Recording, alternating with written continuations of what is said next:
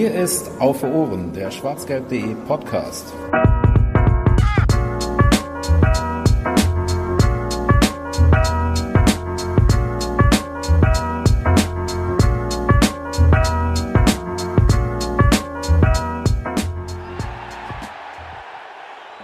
Jetzt gibt es die gelbe Karte und noch einmal ein Freistoß. Cordova hat er gefault. Und das ist definitiv die letzte Möglichkeit für unsere Truppe. Vielleicht noch den Siegtreffer hinzubekommen. Vielleicht noch einmal Rafael Guerrero mit seinem Zauberfüßchen.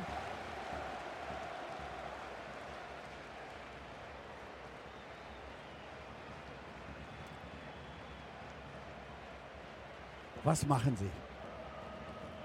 Alcázar, Rafael Guerrero, Rafa oder kommt. Jungs, drückt zu Hause jetzt die Daumen. Die allerletzte Chance.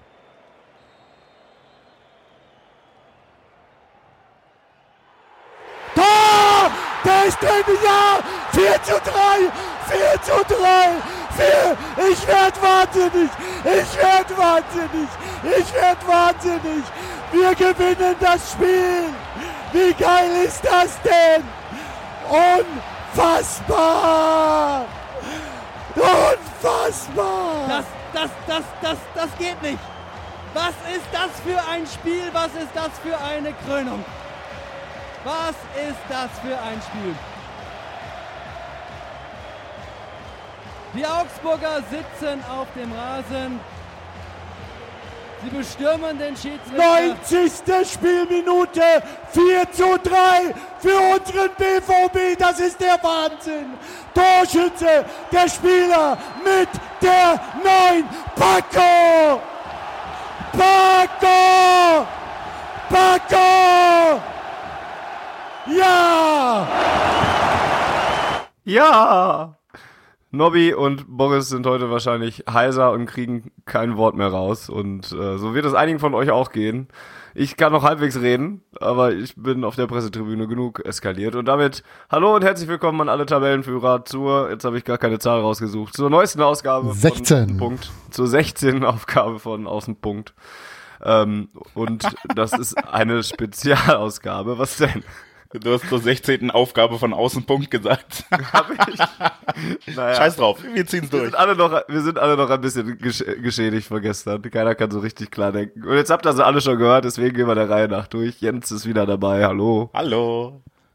Und Volker ist auch am Start. Hallo. Buongiorno.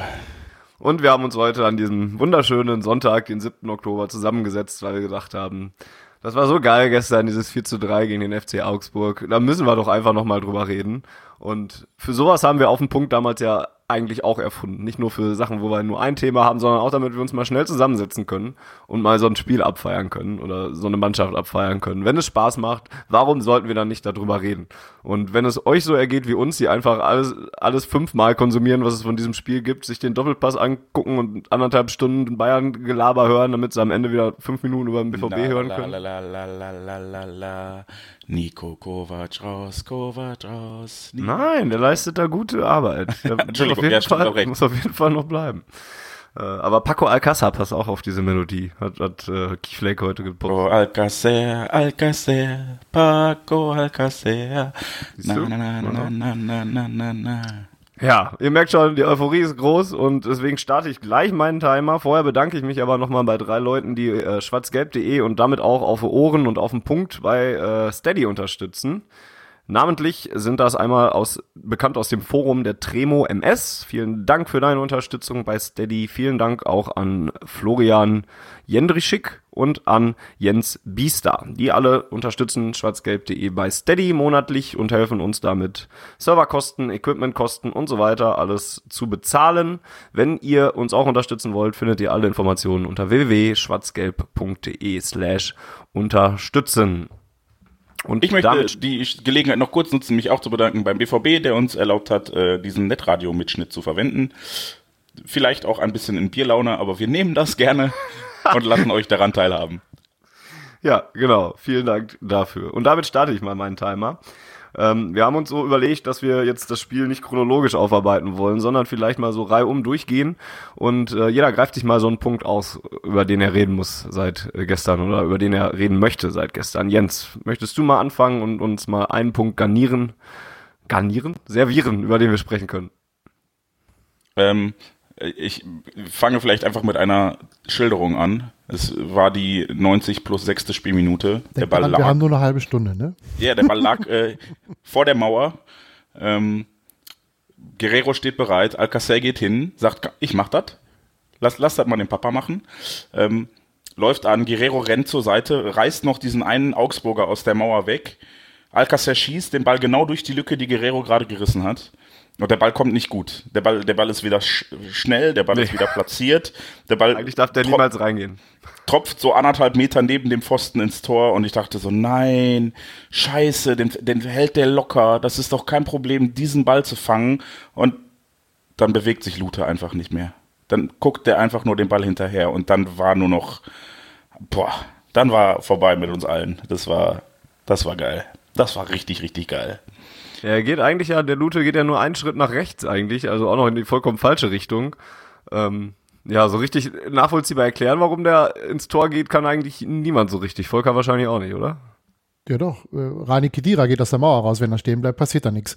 Der spekuliert halt darauf, dass, dass der äh, dass das Zuspiel auf Guerrero erfolgt. Das passiert aber nicht und dadurch, dass er die Lücke in der Mauer aufmacht, äh, kommt Guerrero nicht mehr an den Ball und ja, dann geht er halt in die Mauerecke, der Freistoß der übrigens äh, exzellent getreten war, fand ich. Langsam, du, ja. Also ich, aber er geht aufs Tor, ja. Genau, aber äh, also wenn der Torwart sich für die Torwart-Ecke entschieden hätte, wäre er leicht abzuwehren gewesen. Der war nicht so platziert, dass er unhaltbar gewesen wäre. Der Torwart hat sich halt nur verspekuliert. Du meinst, wenn der Torwart sich in die Mauerecke entschieden hätte? Äh, meine ich ja, ja, ja. ja. Hat er aber nicht. Deswegen. Äh, ja, richtig. Vielleicht war es auch so geplant, dass eben genau Guerrero diesen da so rum steht, um die Mauer aufzureißen. Hätten sie dann anderen Mitspieler ja, ja, hingestellt vom FC Augsburg, Finn Bogerson war ja, glaube ich, nicht mehr am Platz, aber irgendein Stürmer oder so, der da noch irgendwo anders rumsteht, dann hätte es vielleicht geklappt. Aber das sah schon sehr gewollt aus. Ich, ich, ich habe gerade hier diese XG-Map auf und, und finde den Freistoß hier gar nicht. Der, der, der taucht hier gar nicht auf. Vielleicht sagt das auch schon einiges darüber aus, wie diese Tor überhaupt entstehen konnte. Ähm, ja, aber ich fand es auch halt bemerkenswert, wie, wie Paco da einfach herschlendert und sich dann, ich weiß ja nicht, was die beiden da besprochen haben, aber es sieht so aus, von wegen, geh, ich mach das schon. Und dann natürlich haben die beiden anscheinend, das haben sie ja dann vorher andersrum gehabt, als Guerrero beim beim 2 zu 2 äh, Alcázar bedient, haben die beiden wohl anscheinend, kommen die ganz gut miteinander klar, ohne auch viel zu sagen. Ähm, und, und so hat das, haben die sich hier darauf verständigt, dass Guerrero ja wahrscheinlich genau diesen Move macht und, und Paco darauf ja auch spekuliert, dass er eben den Spieler aus der Mauer herzieht. Schon gut gemacht, muss man sagen. Ja, auf jeden Fall. Aber auch das von dir angesprochene 2 zu 2 war herausragend. So schnell ausgeführt, so, so klug ausgeführt, wirklich nur kurz so in den Lauf gehoben, dass kein anderer drankommt. Einfach großartig. Einfach großartig. Ich komme aus dem Schwärmen nicht raus über die Tore, die wir gestern geschossen haben. Wohl richtig. Ähm, Volker, möchtest du ein, einen Punkt noch nehmen? Jens hat gerade angefangen. Was, worüber möchtest du denn sprechen? Muss ich mich auf einen Punkt beschränken? ja, du kommst auch bestimmt nochmal dran. Ja, gut, dann, äh, da er ja schon das äh, 4 zu 3 genommen hat, äh, nehme ich das 3 zu 2. Ähm, ja, äh, Mario Götze wird eingewechselt äh, und macht ein äh, sehr schwieriges Tor, finde ich, aus der Situation, da noch äh, aus dem Winkel noch das Tor zu machen, ist ganz große Kunst. Und äh, ja, passte irgendwie äh, zu dem ganzen Tag, dass er nach seiner Einwechslung da, nach all der Kritik und was es da nicht alles zu lesen gab und auch ja aus Teilen der, der des Stadionpublikums oder der Fans, man kann das ja virtuell immer nachlesen, ähm, es da doch sehr viel Unmut auch ihm gegenüber gibt und auch Heme und dass er ausgerechnet das, nach seiner Einwechslung das wichtige 3 zu 2 erzielt, was jetzt am Ende nicht der Siegtreffer ist, aber trotzdem sehr wichtig war. Ähm, ja, freut mich einfach für ihn. Weil er ist nun mal ein Spieler von uns bei all der Kritik, die man an ihm äußern kann, aber ähm, ich bin ja immer der Meinung, dass solange die unser Trikot tragen, man immer das Beste von den Spielern äh, oder für die Spieler hoffen sollte. Und äh, ja, ich hoffe, dass er einfach äh, so ein bisschen zur Normalform findet und uns eine große Hilfe sein kann. So wie gestern. Ich fand die gesamte Reaktion des Publikums da gestern sehr interessant drauf. Also ähm, du hast ja schon angesprochen, es gibt natürlich auch einige, ähm, was man virtuell nachlesen kann, die nicht so begeistert sind von Mario Götze. Und auch ich werde sicherlich nicht mehr der größte Fan von, von Ich wollte gerade sagen, ich, ich fürchte, uns kann man jetzt auch vielleicht ein bisschen zu zumindest Leuten zählen, die da eine gesunde Distanz haben zu Götze. Finde ich auch alles genau. okay. Genau. Finde ich auch alles okay. Er hat, er hat Fehler gemacht. Er hat zum Beispiel, finde ich auch so ein bisschen schwierig, wenn, wenn sich hingestellt wird durch Marco Reus, der sagt, okay, wir müssen den Jungen äh, gegenüber Lothar Matthäus müssen den Schutz nehmen und so weiter und so fort. Und drei Tage später kommt eine Meldung, dass seine Doku von Zone im Kino landet. Ähm, ist ein ziemlich unglücklicher Zeitpunkt, wie ich finde. Und äh, auch so, so ein bisschen so das Auftreten bei Social Media, weißt du, krankgeschrieben sein und dann postet da ein Video, wo er Klimmzüge macht, was dann kurz danach wieder gelöscht wird. Das ist alles unglücklich. Ähm, aber nichtsdestotrotz ist er nur Nummer halt ein Spieler, der dem Verein viel Geld gekostet hat. Und äh, sollte im Interesse aller Fans des, des Vereins sein, dass es zumindestens, ja, dass er hier nicht komplett scheitert, ja, dass er, dass er eine gewisse Hilfe sein kann, äh, wie gestern als Einwechselspieler äh, das 3 zu 2 macht. Und auch sonst fand ich ihn eigentlich in den, glaube 15 Minuten, die er da ungefähr grob gespielt hat, äh, inklusive Nachspielzeit, äh, fand ich ihn eigentlich ganz okay und äh, ja, wir sollten hoffen, dass es, dass es auf ein normales Niveau kommt. Dann sollte er uns mit seiner Qualität in, in gewissen Situationen weiterhelfen können. Ich möchte aber nochmal, was, was Fanny, glaube ich, ansprechen wollte, erwähnen, dass das Stadion ihn gestern sehr wohlwollend empfangen hat. Also ähm, auch wenn, wenn Leute ihm kritisch gegenüberstehen, mit welcher Lautstärke seine Einwechslung auch äh, bebrüllt wurde, war schon überraschend und positiv. Ja, also, fand, also das war in der Tat sehr auffällig, fand ich. Also es gibt berechtigte Kritik an ihm und, und die muss er sich dann halt teilweise auch gefallen lassen. Manche davon ist auch sicherlich drüber. Und ähm, der ganze Hype, der da um, die, um dieses Thema gemacht wird, ist auch ein bisschen sehr aufgedunsen. Ähm, aber bei der Einwechslung fand ich das sehr auffällig, wie viel Applaus es da gab für Mario Götze, als er reingekommen ist. Ähm, der Jubel nach dem Tor ist natürlich prinzipiell laut, weil wir da auf einmal dann wieder in Führung gegangen sind, kurz vor Schluss. Ne? Das ist logisch. Nobby ist dann total eskaliert, hat fünfmal seinen Namen ausgerufen.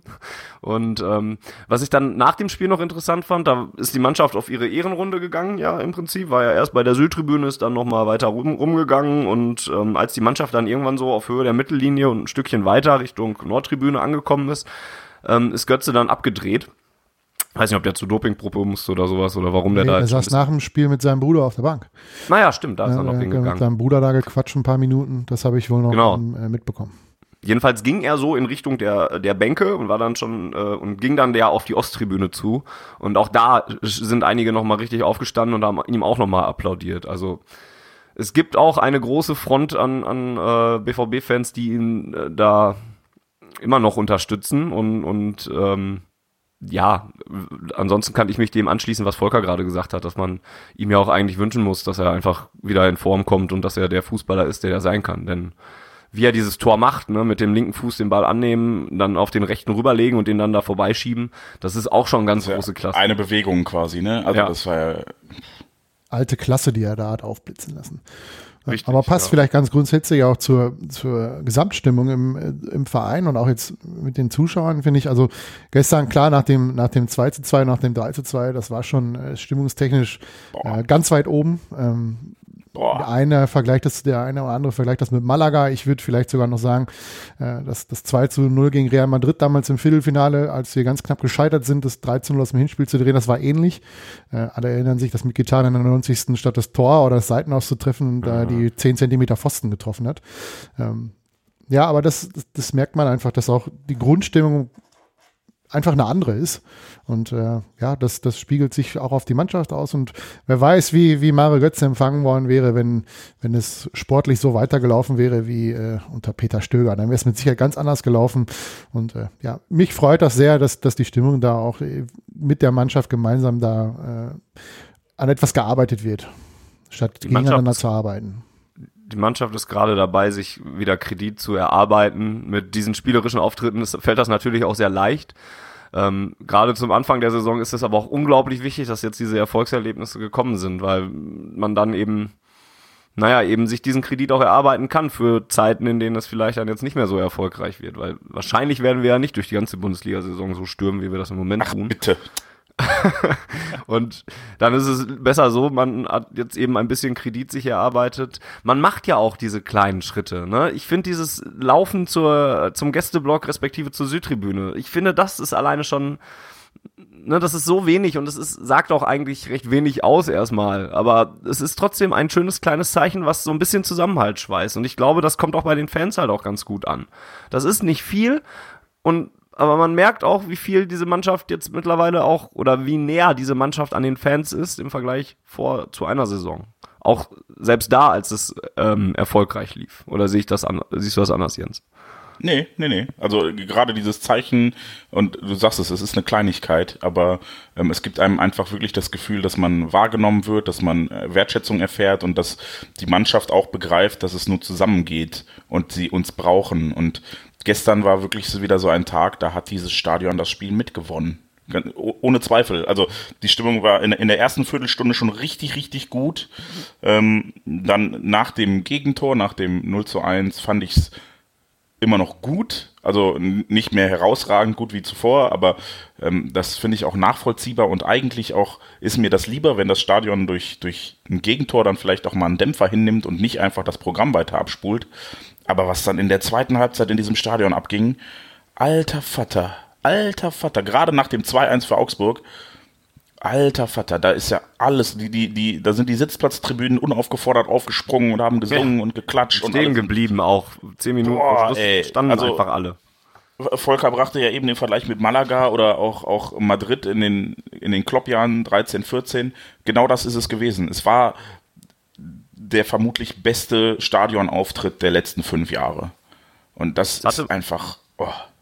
Es hatte mal endlich wieder was so ein bisschen von Hölle Westfalenstadion, ne? Und ähm, ich fand in, in dieser Woche komplett, ich, ich könnte Monaco noch in einem sehr viel kleineren Maße damit reinnehmen, weil ich finde, das 2 zu 0 ähm, am, am, Mittwoch ist auch aufgrund der Stimmung gefallen. Da wurde der Ball auch so ein bisschen von der Südtribüne und dem Stadion mit ins Tor getragen, weil man da gemerkt hat, nach dem 1 zu 0 und nach der Druckphase, die sich danach entwickelte, jetzt sind wir gerade dran. Jetzt machen wir das 2 zu 0. Und dann hat auch jeder dran geglaubt und das ist dann auf die Mannschaft wiederum aufge, äh, übergesprungen und dann fällt eben auch das 2 zu 0. Und das mal 100 war dann gestern halt auch noch gegen Augsburg äh, der Fall.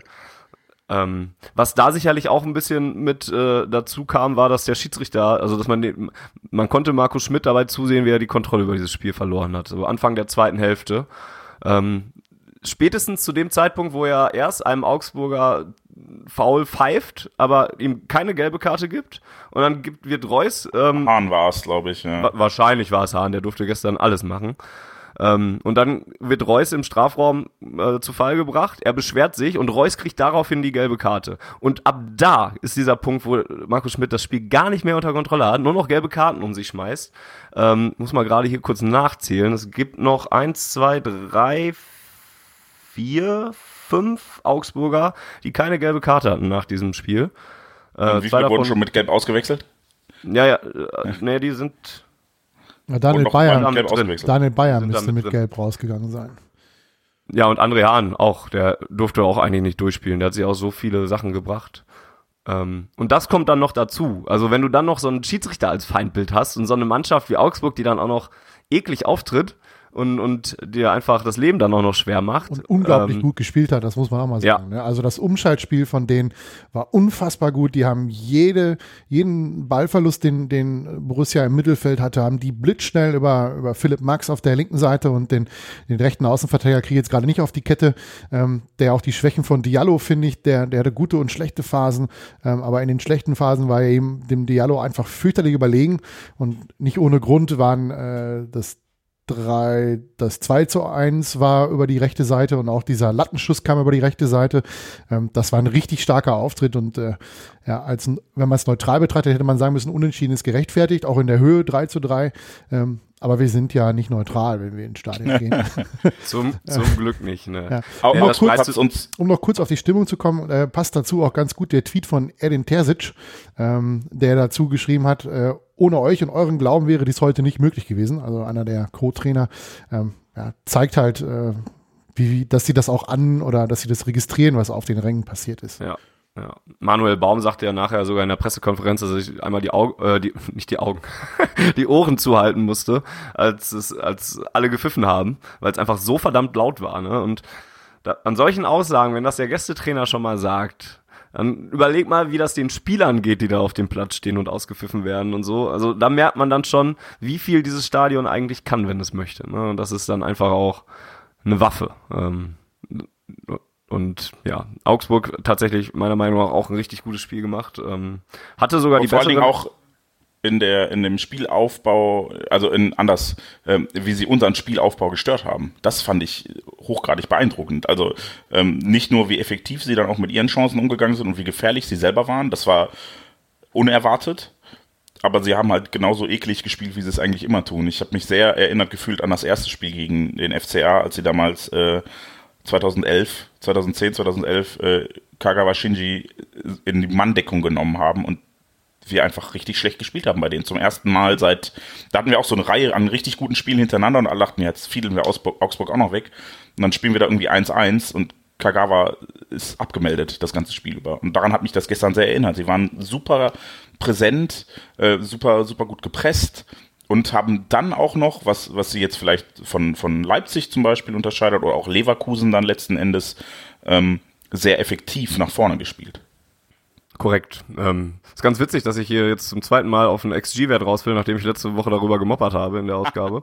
ähm, aber die hatten den besseren Wert tatsächlich. Ne? Die haben 3,19 Expected Goals gehabt und der BVB gerade mal 2,59. Ähm, was daran auch lag, dass der BVB nachher Tore aus Situationen gemacht hat, die nicht unbedingt ganz klare Tor Torszenen waren. Und Augsburg hatte ja noch ne, den Schuss an die Latte und so weiter und einige andere Szenen, wo Birki noch retten musste. Ähm, war echt ein guter Auftritt. Fandet ihr es denn drüber, wie Augsburg gespielt hat? Wir haben jetzt gesagt, das war eklig.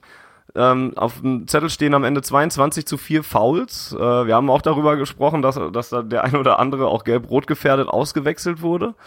War das drüber oder ist das dann die Art von Ekligkeit, mit der du dann im Westfalenstadion noch auftreten musst, wenn du als FC Augsburg was holen willst, Volker?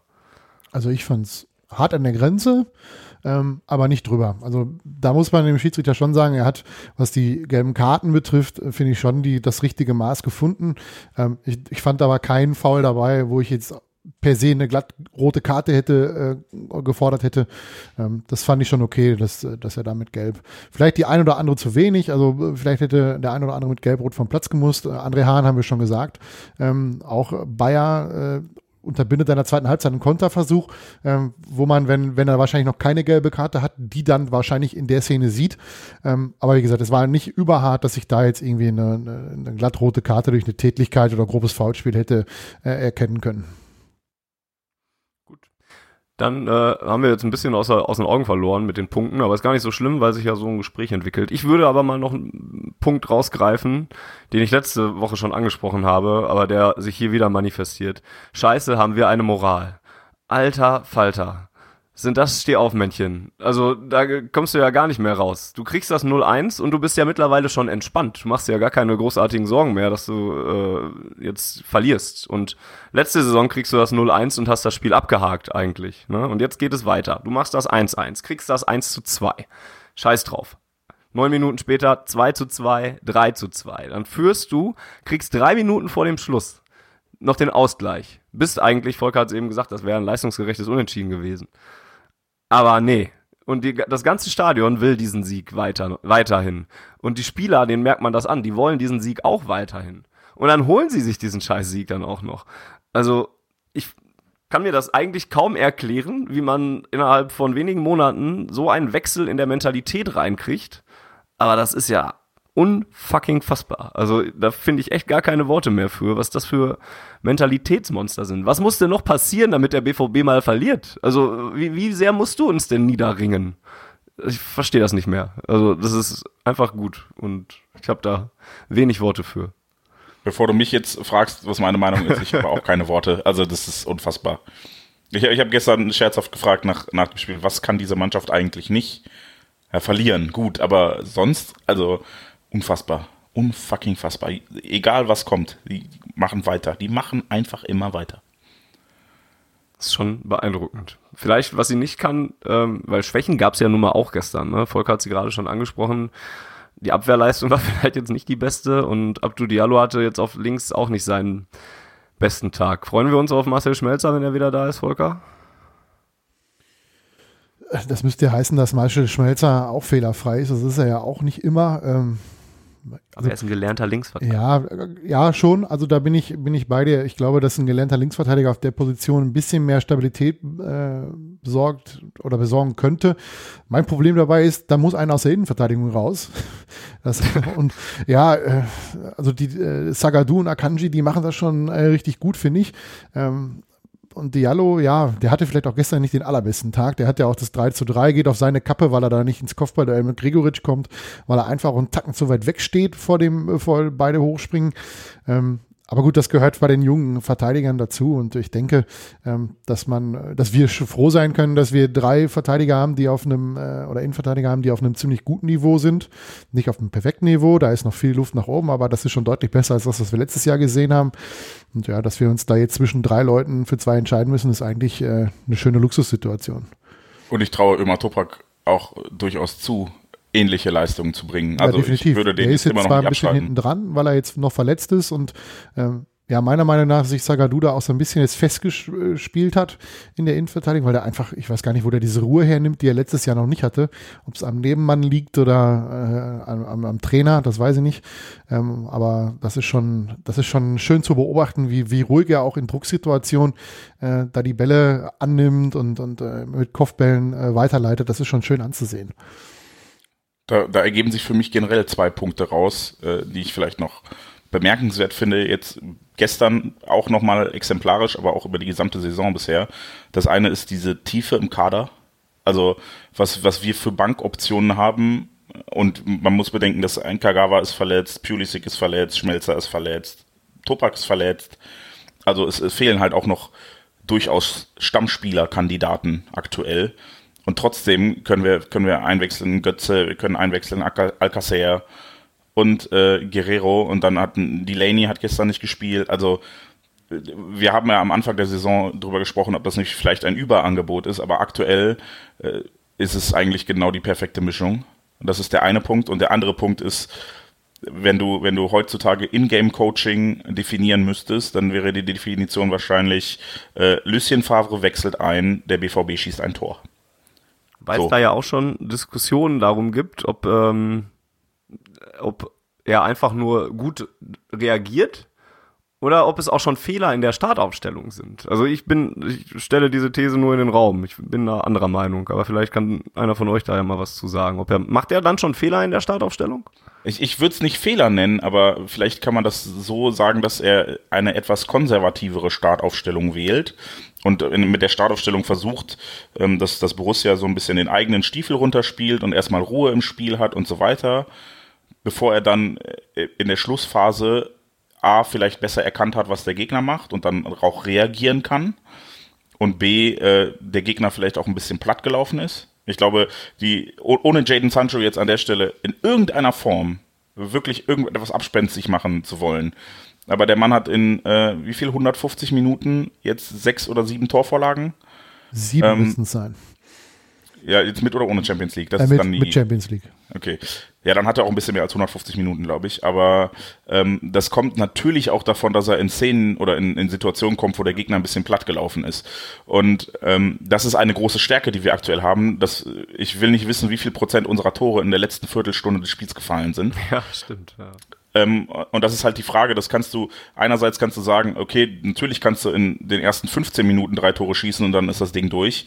Aber so ein Fußballspiel wird halt am Ende, also nicht wird am Ende entschieden, sondern ist nach 90 Minuten entschieden. Und dann finde ich finde ich es vielleicht ein bisschen zu hart zu sagen, das sind Fehler in der Startaufstellung, wenn wir am Ende gewinnen, weil wenn wir am Ende gewinnen, dann haben wir es richtig gemacht. Ja, muss so, ich auch sagen. Man, also, vor also si sicherlich, sicherlich könnte Favre offensiver Start, äh, mit einer offensiveren Startaufstellung ins Spiel gehen. Aber wir haben ja leider gestern dann auch gesehen, dass die Abwehr vielleicht doch nicht ganz so sattelfest ist, wie wir erhofft hatten. Und dass er vielleicht dann da lieber auf ein bisschen, bisschen Ruhe und ein bisschen Vertrauen setzt und ein bisschen ja, Stabilität und dann lieber nochmal nachlegt offensiv, als auszubessern. Vor allen Dingen gestern, dann gibt's gestern so Kommentare wie, ja, warum spielt denn der Alcázar nicht von Anfang an? Ne? Und es wurde dann ja auch relativ logisch erklärt und äh, Favre hat nochmal darauf hingewiesen, dass der seit, dass der am Mittwoch äh, gegen Monaco das erste Mal seit drei Jahren über 90 Minuten gespielt hat. Ja, so war seine Aussage. Und das ist äh, ja schon inhaltlich nicht ganz richtig, aber das hat er gesagt, ja. Ja, aber seit langer Zeit auf jeden Fall, ne? Und dann macht es, also man kann ja schon durchaus verstehen, warum er dann erstmal nicht nochmal 90 Minuten spielen kann, ne? Und klar, dann stellst du natürlich Philipp vorne rein, weil viele andere hast du ja sonst auch nicht mehr. Und dann bringst du den halt von der, von der Bank. Vielleicht bleiben wir auch mal kurz nochmal bei Paco Alcázar, weil ich, ich, ich, ich würde, auch können wir kurz noch Maxi Philipp besprechen, weil da möchte ich an der Stelle kurz, bevor wir den jetzt, bevor wir den jetzt äh, komplett vergraben und ich habe ja selber in der letzten Ausgabe gesagt, ich würde mir eigentlich wünschen, dass er mal eine Pause kriegt, weil er so ein bisschen er, er wirkt so, als würde er sich sehr aufwühlen, ohne sich selber dafür zu belohnen. Ich finde, er hat es gestern erneut sehr gut gemacht. Ohne dann letzten Endes was Zählbares herauszubringen. Aber ähm, Volker und ich haben das ja ein bisschen diskutiert, dass, dass er und Alcacer vielleicht andere Typen sind und dann bewusst geht Philipp andere Wege, als ein Alcacer sie gehen würde oder was auch immer.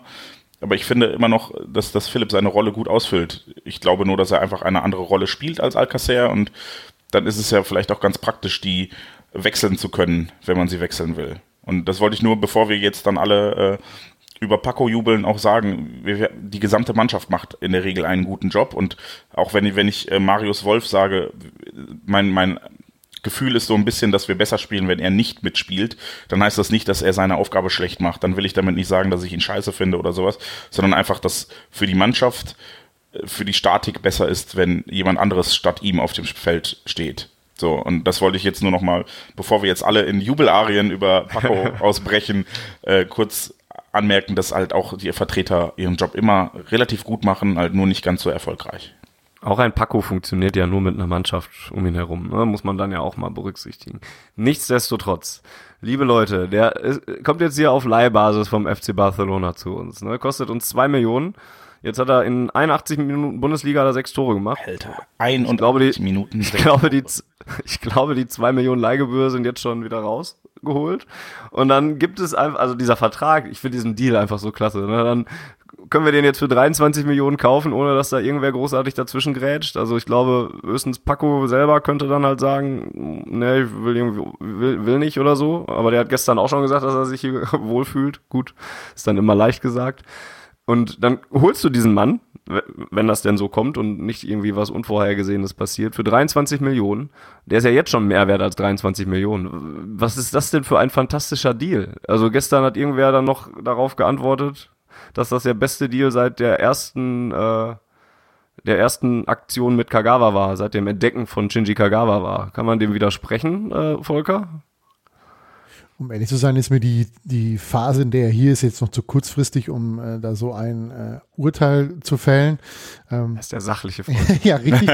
ähm, aber was man natürlich, äh, also sein Einstand ist äh, absolute Weltklasse. Er hat jetzt, wenn ich das gestern richtig, ob da musste er gestern erstmal einen Tweet äh, entsprechend revidieren. Er ist nicht der einzige Spieler in der Bundesliga-Geschichte, der äh, in seinen ersten drei Spielen sechs Tore gemacht hat. Da gab es nochmal beim HSV in den 80ern einen Gerd Dörfel oder so ähnlich.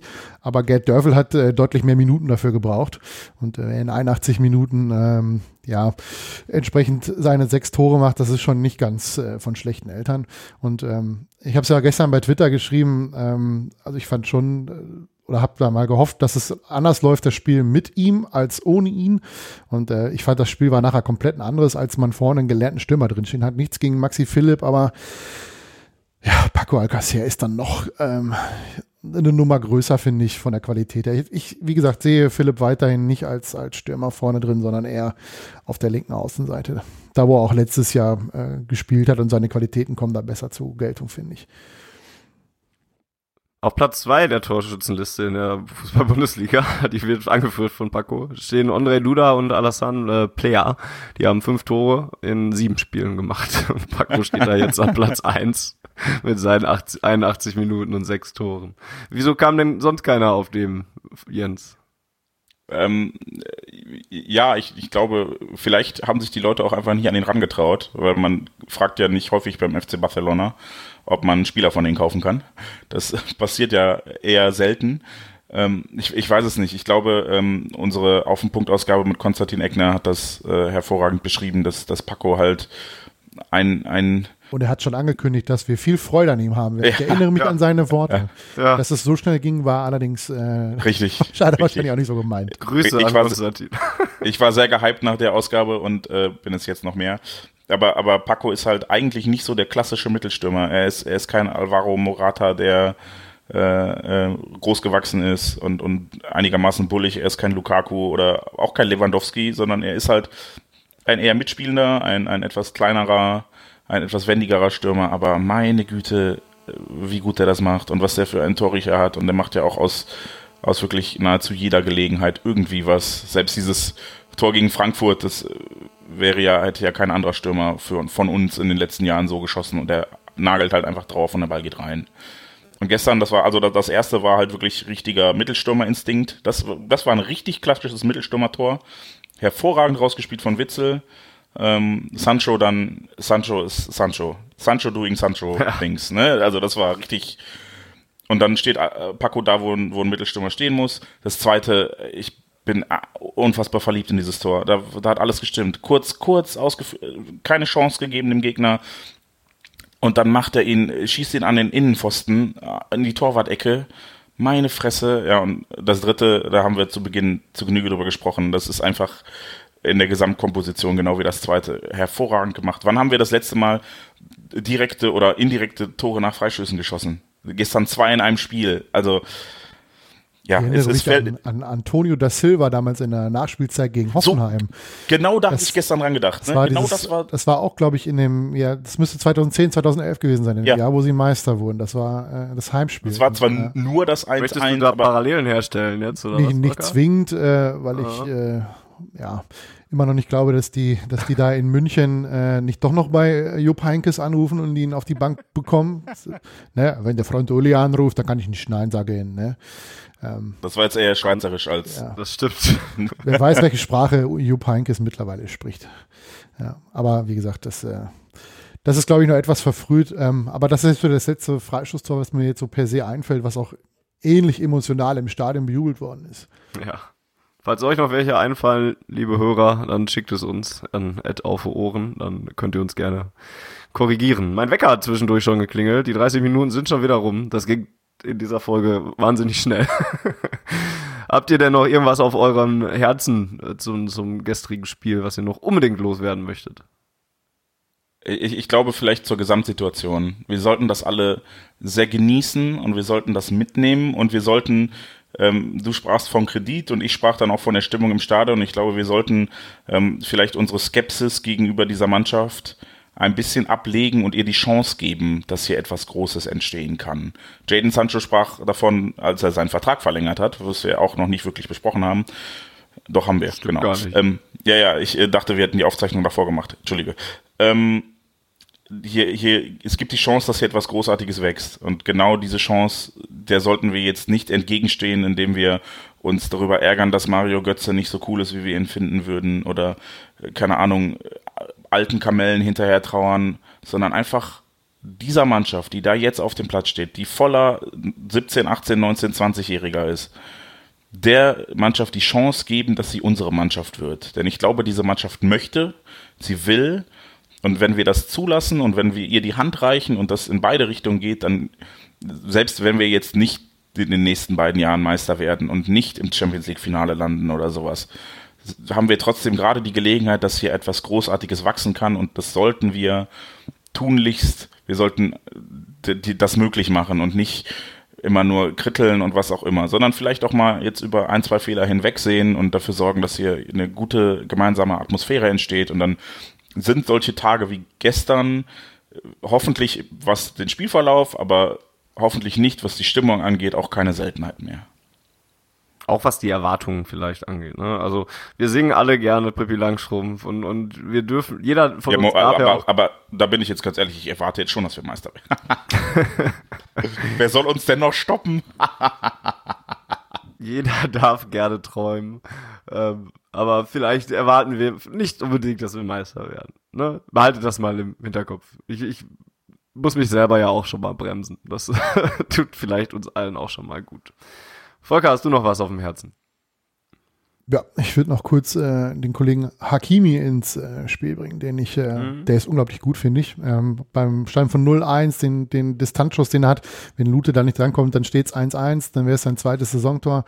Die Vorlage auf äh, das Tor von Götze war überragend, das, das genau den da so hinzuspielen, äh, ihn da quasi, wie sagt man so schön, servierfertig an den 5-Meter-Raum zu spielen, ist äh, ja, vom Tempo, von der Geschwindigkeit, von der Länge des Balls ist es einfach, einfach ganz groß. Äh, und äh, ja, ich hoffe, wir können ihn noch zwei Jahre genießen und dann müssen wir gucken, was mit ihm passiert nach zwei Jahren. Aber es ist schön, ihm beim Fußballspielen zuzugucken. Ja, ich, ich würde anmerken, ich, ich finde, man sieht ihm aber auch noch ein bisschen an, dass er defensiv zum Beispiel noch nicht ganz so stark, aber das finde ich überhaupt nicht negativ. Das war ja das Paket, was wir gekauft haben und ich glaube, das war auch das, was wir letztes Mal besprochen haben, dass Hakimi seine Stärken hat und Piszczek seine Stärken hat und wenn wir die richtig einsetzen, beide, dann werden wir viel Spaß mit dieser Position haben und dann werden wir da auch keine Sorgen auf der Rechtsverteidigerposition haben. Ist halt auch so ein bisschen die Real Madrid-Schule, ne? Also yeah. äh, Marcelo macht's ja ähnlich, der ist klar, der ist defensiv eine ganze Nummer stärker, aber der ist halt auch so ein richtiges Rentier, ne? Also der ist ja vorne und hinten zu finden und das ist bei Hakimi aufgrund seiner Geschwindigkeit auch das Zusammenspiel auf der rechten Seite, das klappt meiner Meinung nach gerade offensiv richtig gut, also äh, dass da dass da im Mittelfeld Reus weiß, dass da auf rechts einer angesprintet kommt, dann muss er noch eine Minute warten oder so, dann ist er Hakimi ganz vorne mit dabei. Also das ist schon, das hat alles Hand und Fuß, was da gespielt wird und das ist nicht mehr so chaotisch, wie es letztes Jahr war, wo man einfach kein Konzept erkennen konnte im Offensivspiel und das vieles auf Zufall auch äh, oder auf Einzelleistungen entsprechend aufgebaut hat und jetzt ist einfach ganz klar ein taktisches Konzept zu erkennen,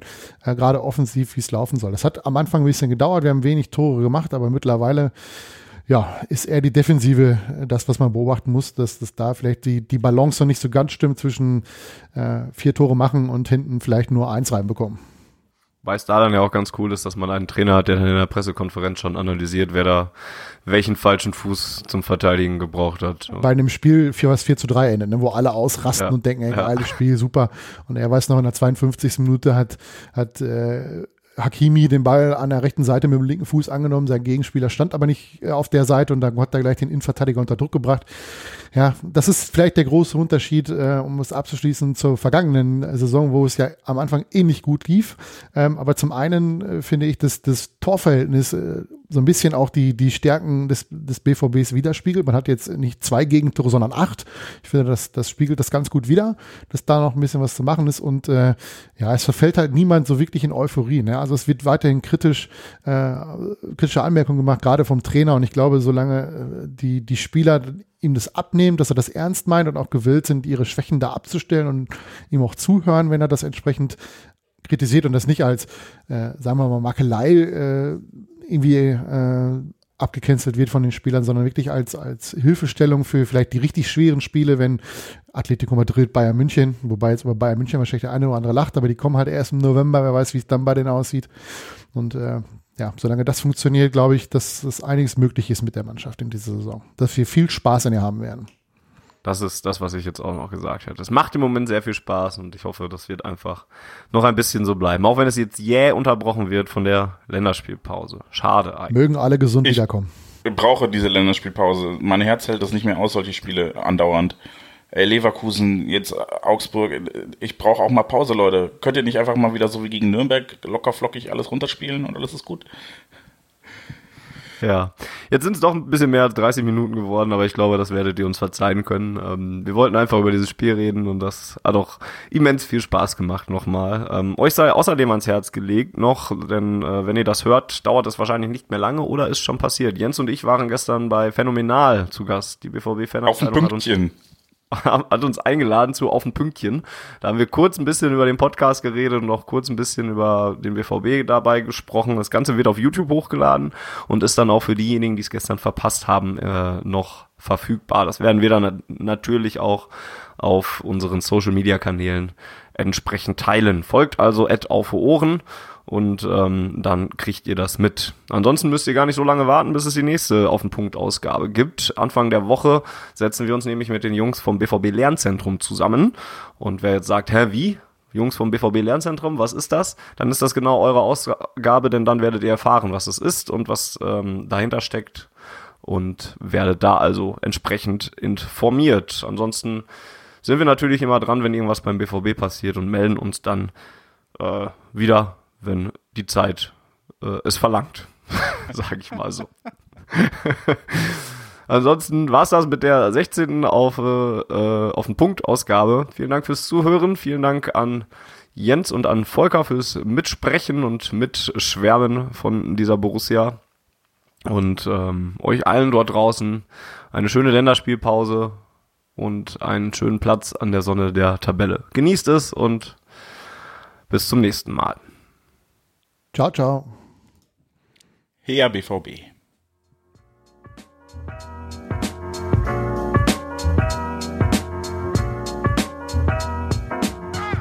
Die Zuhörerzahl, wie immer präsentiert von schwarzgelb.de, dem Fanzine über Borussia Dortmund. Auf Ohren bedankt sich bei 19.009 Zuhörern ausverkauft.